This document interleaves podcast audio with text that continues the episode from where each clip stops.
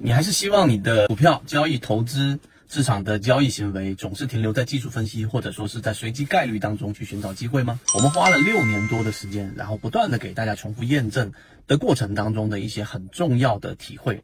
首先，第一个，所有的单一模块我们讲过，实际上它没有办法支撑你把你的交易变成持续稳定的盈利。所以这个过程当中，你需要引入不同的模块，例如说我们在近期给大家讲过的神火，对吧？我们给大家讲过的金鱼报啊，那这两个是不同的类型。神火是来自于它在三季报里面散户数量减少的比例达到百分之三十左右啊，甚至更高。那意味着在短短的三个月里面，有百分之三十的个人交易者啊，A 股市场当中百分之九十九的个人交易者的筹码全部交出来了。这种一致性的交出，实际上就意味着反向理解有资金在收集筹码，这很好理解。这是筹码的角度验证。那于是它近期的平稳以及还未启动和我们十一月七号公布至今，它整体也出现了一波比较好的一个收益。那另外一个金鱼报九呢，就是你会发现它非常抗跌，在产生了百分之三十多的利润之后，这样的标的已经回到半年线附近，每一次调整都能站稳支撑。那它的逻辑和背后是什么？就是价值支撑。我们有一份专门的研报给大家去说明了为什么它在护城河在价值角度上是站得住脚跟的。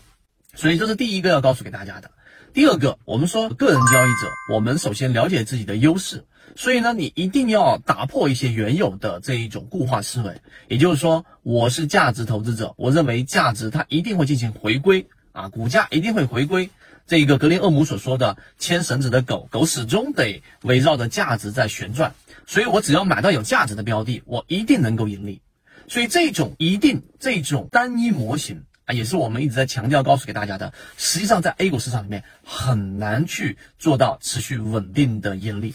为什么呢？所有的私募基金、所有的公募基金的整个回报率是怎么样？那公募基金都有人亏损到百分之四十以上。你相不相信？所以你说为什么说很魔幻呢？是因为公募基金或者说基金经理人会告诉给你，价值投资它一定会伴随着比较大幅的回撤。那你就作为个人投资者啊，我们在给我们的船员沟通的时候，心里面就会有一个疑问呢：我自己要是自己亏了这个钱，我就还认栽；我把钱交给别人去亏了这个钱，实际上心里面怎么也不好受。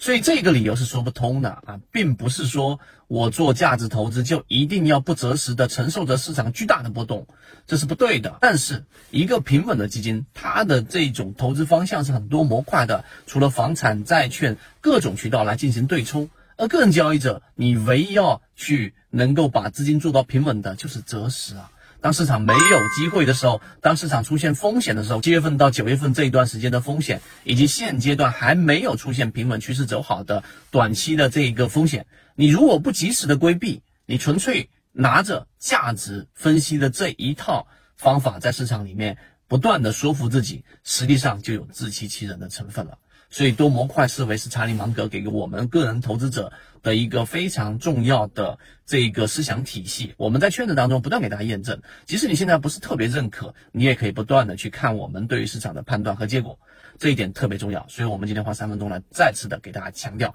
那当然，近期市场这个调整是短期的圈子的模型判断。那么什么时候出现新一波的趋势和伴随着这个资金的流入的，大家密切的留意圈子信息。好，今天聊这么多。帮助大家建立一个完整的交易系统，所以你想进一步完善自己的交易框架和模型的话，可以拿出手机一步关注“股掌之上”公众平台，加入实战圈子，进一步系统学习。